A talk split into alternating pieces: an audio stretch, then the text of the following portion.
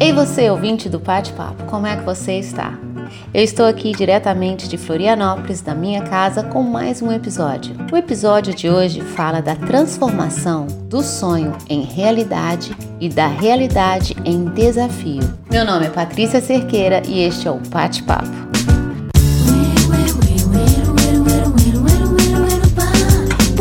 Jaco, tinha pisca bunda, garotê, pisca bunda, garotinha lá.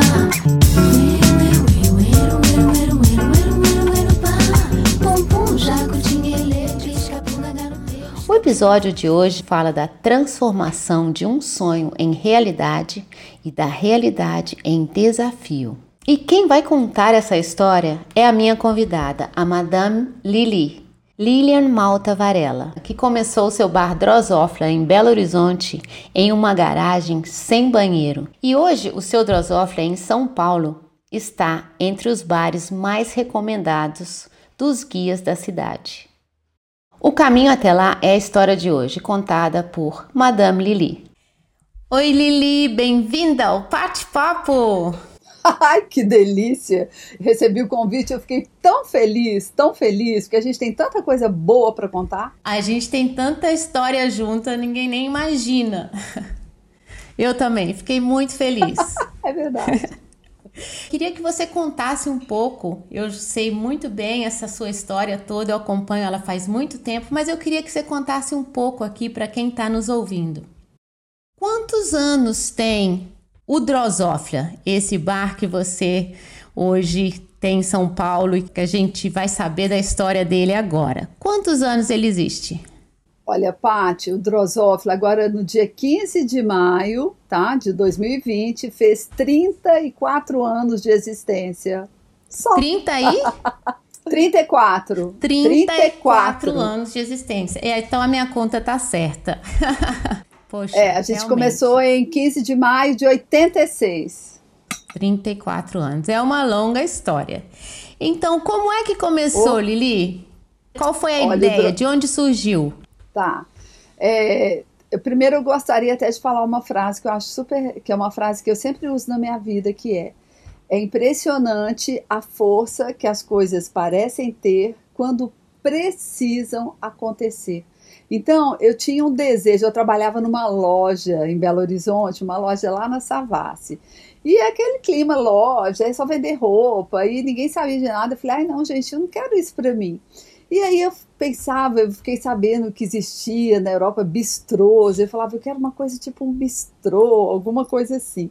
Então, aí é, comecei a pensar nessa ideia, eu queria ter um bar. E eu, nessa época que eu trabalhava em uma loja, eu já fazia também bijus para vender, eu fazia Quantos anos você tinha? Colares maravilhosos. É, 20, quando comecei a sonhar com isso, 25, 25 anos. 25 aninhos. E quando a, é, e quando aconteceu, eu tinha 26 anos. E aí, fazendo esses brincos, eu trabalhava na Savassi, e aí um, uma amiga, um, um, namorado de uma amiga minha começou a vender, que é a Cibele. E aí ela ficou super empolgada que ela vendia no Rio os brincos e os bijus que eu fazia. E aí, eu falando um dia, ela veio para Belo Horizonte, aí eu contando tudo isso para ela, eu falei que eu queria abrir um bar. E ela falou: ah, vamos abrir juntas. Eu nem conhecia Cibele, tá? Uai, então vão. E assim começou o primeiro Drosófila, nós duas juntas, tá? E era uma garaginha, era uma garaginha na Avenida do Contorno, entre Leopoldina e Carangola. Não tinha banheiro, hum. não tinha absolutamente. Era uma garagem que a gente alugou de um restaurante. E esse, esse Drosófila tinha, a, a gente mandou fazer umas três mesas numa prisão lá, lá perto de Lagoa Santa, sei lá, que o pessoal fazia uns bancos e a gente mandou fazer, aí amigos ajudando para fazer o projeto, sabe? E assim começou o primeiro Drosófilo, arrumei um dinheiro emprestado, assinei uma promissória. e assim começou. E, e assim a gente e começou. Assim começou sem banheiro, sem nada, e era uma loucura, porque a gente já tinha exposições e a Fafiche era ali perto. Então, a gente abria para almoço, tinha almoço, e abria à noite também. E isso sem carro, sem telefone, Incrível. sem nada, e na época do plano cruzado, a época de Sarney. Então, você imagina, não tinha comida nas prateleiras, não tinha nada. Tinha acabado o plano Collor, que já deixou hum. todo mundo ferrado, e tinha o plano Sarney. Era uma loucura. Uau! E, e como é que era BH nessa época? Era tinha uma turma underground? Ou como é que era o bar? Como é que era o clima? Era sempre lotado? Porque eu lembro que esse na Contorno eu não fui, eu fui no outro. Mas eu lembro que ele tinha Você muita fama nessa portinha. Olha, eu vou falar uma coisa para Sim, que é engraçado, a gente acha, antigamente, será que existia uma cena? Será que existia uma vanguarda? Será...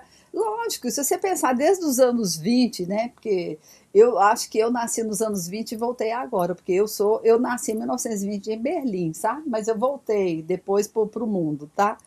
Sempre teve. Então, em Belo Horizonte é óbvio que existia. Então, tinha aquelas turmas, tinha, além do pessoal da Fafiche, que era super cabeça, que iam almoçar no bar, que a gente servia coisas. Tinha, por exemplo, tinha os punks, então tinha, tinha um bar que era o Trincheira, que era uma loucura. Tinha as festas, sabe? As festas super. O povo enlouquecido. E eu lembro assistindo, assistindo um filme outro dia no no, na televisão, uma série, aí eu lembro que tinha até um rajiniche, porque aí eu lembro que ele ia com uma roupa toda meio laranja, e, a, e alguém falava, ah, é saniase. E eu assim, velho, assim, o que, que é saniase? A gente não sabia de nada. Só lembrança então já era tão boa. moderno que a gente já tinha a gente já tinha um, até um rajiniche lá entre a gente, sabe? Era maravilhoso. Era todas as tribos, porque você tinha uma gente mais caretinha, você tinha a turma que babava, você tinha um pouco de tudo. O Drosófila sempre foi muito democrático nesse sentido. Foi. Desde o primeiro dia, foi. ele já e... reunia todas as tribos. É verdade. E essas tribos, elas vão te acompanhando. E hoje você está em qual número de Drosófila? Porque eu sei que você foi para vários lugares. Hoje você está em São Paulo. E como é quantos drosófilas existiram até hoje? O Pati, olha só, vamos, eu vou até mostrar assim porque fica melhor. O primeiro drosófilo, então, foi esse na Avenida do Contorno, que era uma garaginha. O segundo foi um apartamento, que depois nós vamos falar sobre ele, em 1987, que é na Rua Ouro Preto. Uhum. O terceiro já foi, é, o terceiro foi o Galpão da Andradas. Depois veio uma na, na, avenida, na Avenida do Contorno, um casarão enorme que tinha, que a gente fez em conjunto. E depois, aí, aí começou o Drosófila da Rua Pedro Táxi, já em São Paulo, em 2002. E em 2015 a gente abriu nessa casa de 1920, aonde eu estou agora. Então nós temos seis. Se fosse na Alemanha, você fazia assim. Aqui no Brasil você faz assim, seis. Seis, seis drosófilas. E me conta uma coisa, e o que que levou esse drosófila a sair de Belo Horizonte e ir para São Paulo? Tá, na verdade, né, o famoso casei, mudei, não te convidei. eu casei. Então, aí a gente teve a opção. O Tom falou, Lilian, eu posso mudar para Belo Horizonte, mas existe a possibilidade Ótimo. de você vir para São Paulo. O que, que você prefere? Aí eu falei, nu, agora. Óbvio que eu quero ir para São Paulo. Então, o que me trouxe a São Paulo foi isso. Assim que eu casei, teve essa possibilidade e eu achei que isso para mim ia abrir muitos horizontes, porque eu sempre gosto de desafios, né? E Belo Horizonte já estava meio vencido assim para mim, aí eu falei: "Ah, vamos mudar". E foi assim que aconteceu o Drosófila vir para São Paulo em 2002. E hoje você está com esse lugar maravilhoso que parece um, eu diria que é o lugar mais bonito que eu conheço em São Paulo pela sua pelo seu carinho e seu cuidado de colecionar, porque você além de ter um bar e restaurante, você é uma pessoa que por onde você passa, você vai catando as coisas. E o Drosophila, ele reproduz muito bem isso, toda essa sua história, essa coleção de coisas que você vai arrastando com você e que você disponibiliza para todo mundo Sim. que está ali. Então, é realmente é um parque de diversão que se tornou. Olha, é isso mesmo, sabe?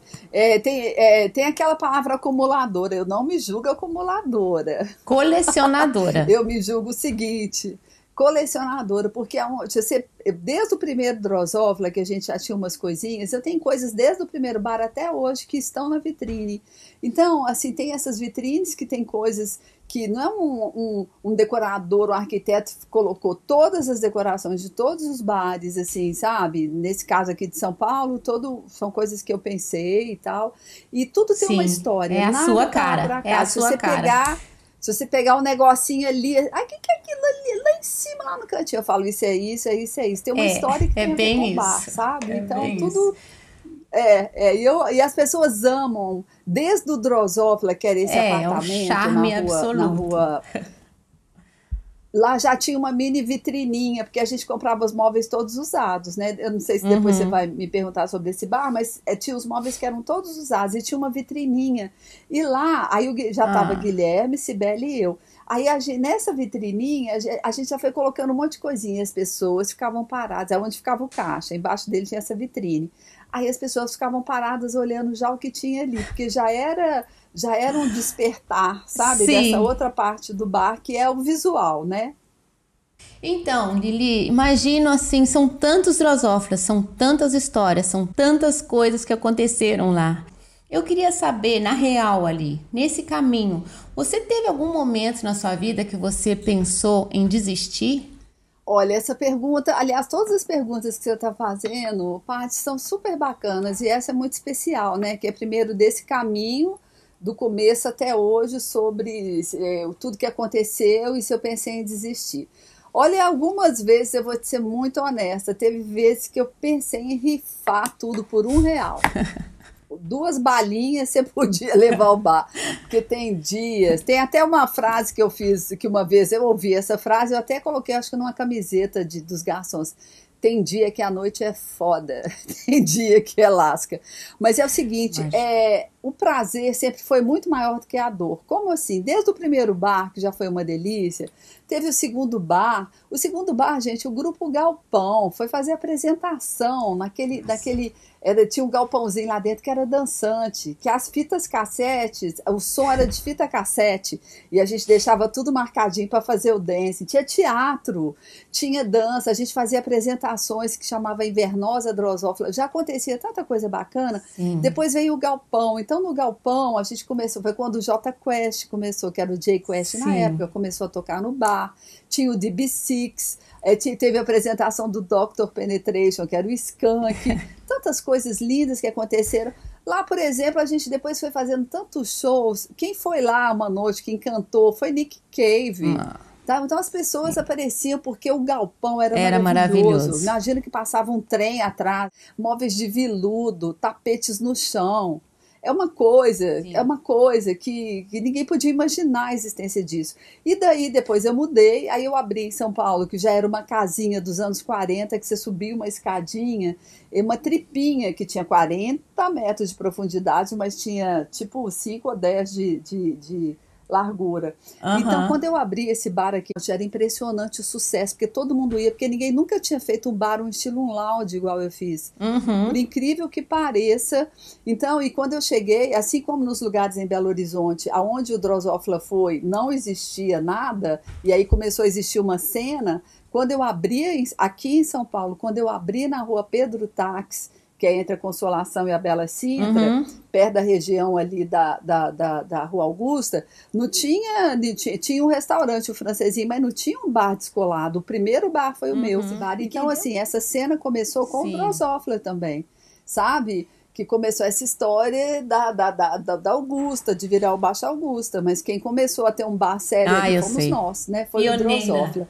Então, é, e depois essa casa que eu tô agora, que depois eu vou te mandar umas fotos também dos anos 20, que ela tá toda restaurada, é uma casa toda Uhum. original, que nada mais, nada menos a gente recebeu, dentre tantas pessoas que já foram essa casa ou gravar ou visitar, fez o, o YouTube foi em uma semana eles foram duas vezes fazer umas fotos e o Bono ficou tão encantado que depois ele pediu para fazer o encerramento da turnê mundial de Joshua Tree foi feito no bar. Então é isso, Drosófila tem a Sim. dor e a alegria.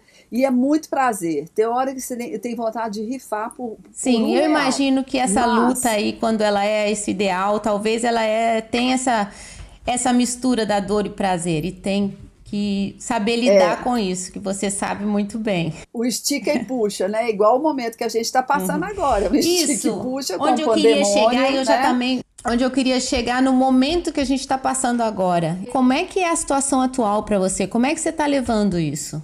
Olha, é o seguinte, na verdade, não tem ninguém, a, a- não ser dono de farmácia, né? ou farmácia ou supermercado, mas não tem ninguém que está achando muita graça nisso. E na verdade a gente não fica atrás. Então, assim, é, todas as pessoas também do mundo das artes, né? Tá todo mundo muito afetado. No caso de bares e restaurantes, gente, tem sido muito complicado. Por exemplo, a gente está aqui em agosto, eu ainda não abri o bar, eu não abri o bar uhum. ainda, vou abrir agora em setembro. E é isso, eu infelizmente agora esse mês que eu vou começar a despedir pessoas que eu não tenho mais como segurar, onde eu tentei segurar fazendo delivery, Nossa. que eu agora parei com delivery terminei, porque também não estava legal, e agora eu vou abrir e tudo vai ser muito devagar. Uhum. E o que eu acho, sabe, Paty, é que a gente tem que tentar tirar lições positivas. Não, não adianta ficar reclamando, ficar não. de nhen, no leite derramado. A gente tem que buscar uhum. soluções. E talvez isso que tenha acontecido, eu vou ser muito honesta com você, tem um lado que a Terra está dando um urro, poluição. Sim é queimada. As pessoas, uhum. para geração, você imagina a geração dos seus filhos. Uhum. Eu, por exemplo, daqui a pouquinho a gente dobra aí o, o cabo da Boa Esperança e tudo bem. Mas quem está chegando agora vai, ó, é complicado. Se, desculpa aí, eu fiz o termo, é. um top top, mas vai se ferrar. Por quê? Porque não vai ter porra nenhuma uhum. mais. Então, se a gente não parar e tentar reorganizar, a gente não vai conseguir atravessar essa Sim. ponte. Então, assim, tem esse lado macro, uhum. né? Que é como a gente começar a ter uma consciência maior com relação muito à Terra. Importante. E eu acho isso uhum. muito importante para todos. Desde parar de, assim, sabe? Tenta não usar mais plástico, gente. É um inferno uhum. essas embalagens. Tem tantas pequenas coisas que, morou... que dá para fazer. Uhum. Tem tantas. E a, a, gente, quando pede até mesmo uma entrega em casa, são milhares de embalagens que eu falo, meu Sim, Deus, onde isso é um exemplo. tudo? É. Gente, pelo amor de Deus, é. nós temos, nós temos que. Isso. E a outra coisa, eu vou ter que me virar. Então, assim, eu tô na chapa quente, ah, a chapa sei. quente, sabe aquela chapa ligada? 500 graus e eu tô lá em cima descalço e tô pulando. Ai, isso aí, isso aí. tô pulando. E vai continuar. Ai, cacete. E é claro que isso vai passar. E eu tenho uma visão bem otimista disso, porque eu acho que quando isso tudo passar, as pessoas vão dar ainda mais valor aos lugares, aos encontros, aos, à celebração. A gente vai ter a noção do tanto que era bom e isso vai ter também um retorno muito grande, que eu espero para você. E quando eu estiver em São Paulo e quando isso tudo passar, o primeiro bar que eu for vai ser o Drosófilas. Pode ficar tranquila. Que saudade, Lili. Foi um prazer ter você aqui. Muito obrigada de contar um pouco dessa história tão inspiradora aqui. Também agradeço muito, quero dizer uma coisa, lembrando que toda a nossa vida, a sua e a minha, passa pelo Drosófila, né? Inclusive o seu encontro, né? Quando você conheceu seu marido e tudo então. mais. Então a gente tem uma história através do Drosófila de tantas Sim. alegrias, tantas pessoas que, se, que passaram pela mesma coisa que eu conheço, Sim. que se casaram, que se conheceram através do bar. Eu estou muito feliz de fazer parte nesse momento desse seu hum. convite. Muito, muito obrigada. obrigada e é, isso. isso. Espero mais isso. convites. Vamos tá? aí. Até a próxima. Um beijo grande. Fica bem aí. Você também. Um beijo, tchau. Obrigada. Tchau, tchau Paty. Muito inspiradora essa história que mostra a luta por um ideal e o prazer e a dor de fazer o que sempre quis, de aceitar mudanças como desafios e fazer delas as próximas conquistas. A Lili influenciou e influencia a vida de muita gente. No meu caso, foi no segundo Drosófila que eu conheci o meu marido, há 33 anos atrás. E para finalizar, eu quero repetir a frase que ela falou no começo, para a gente não esquecer de acreditar no poder de saber o que quer. A frase que ela falou foi: É impressionante a força que as coisas parecem ter quando precisam acontecer.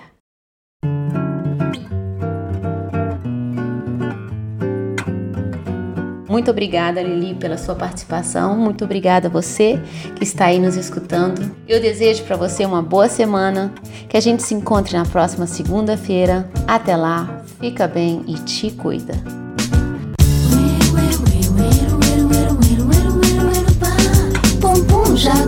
Elétrica, pisca pisca garotinha lá.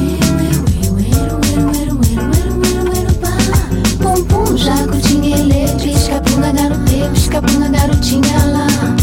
Uero, uero, uero, uero, bah Pisca pra uma garotê. Se preocupe com o ser e deixa ter pra lá.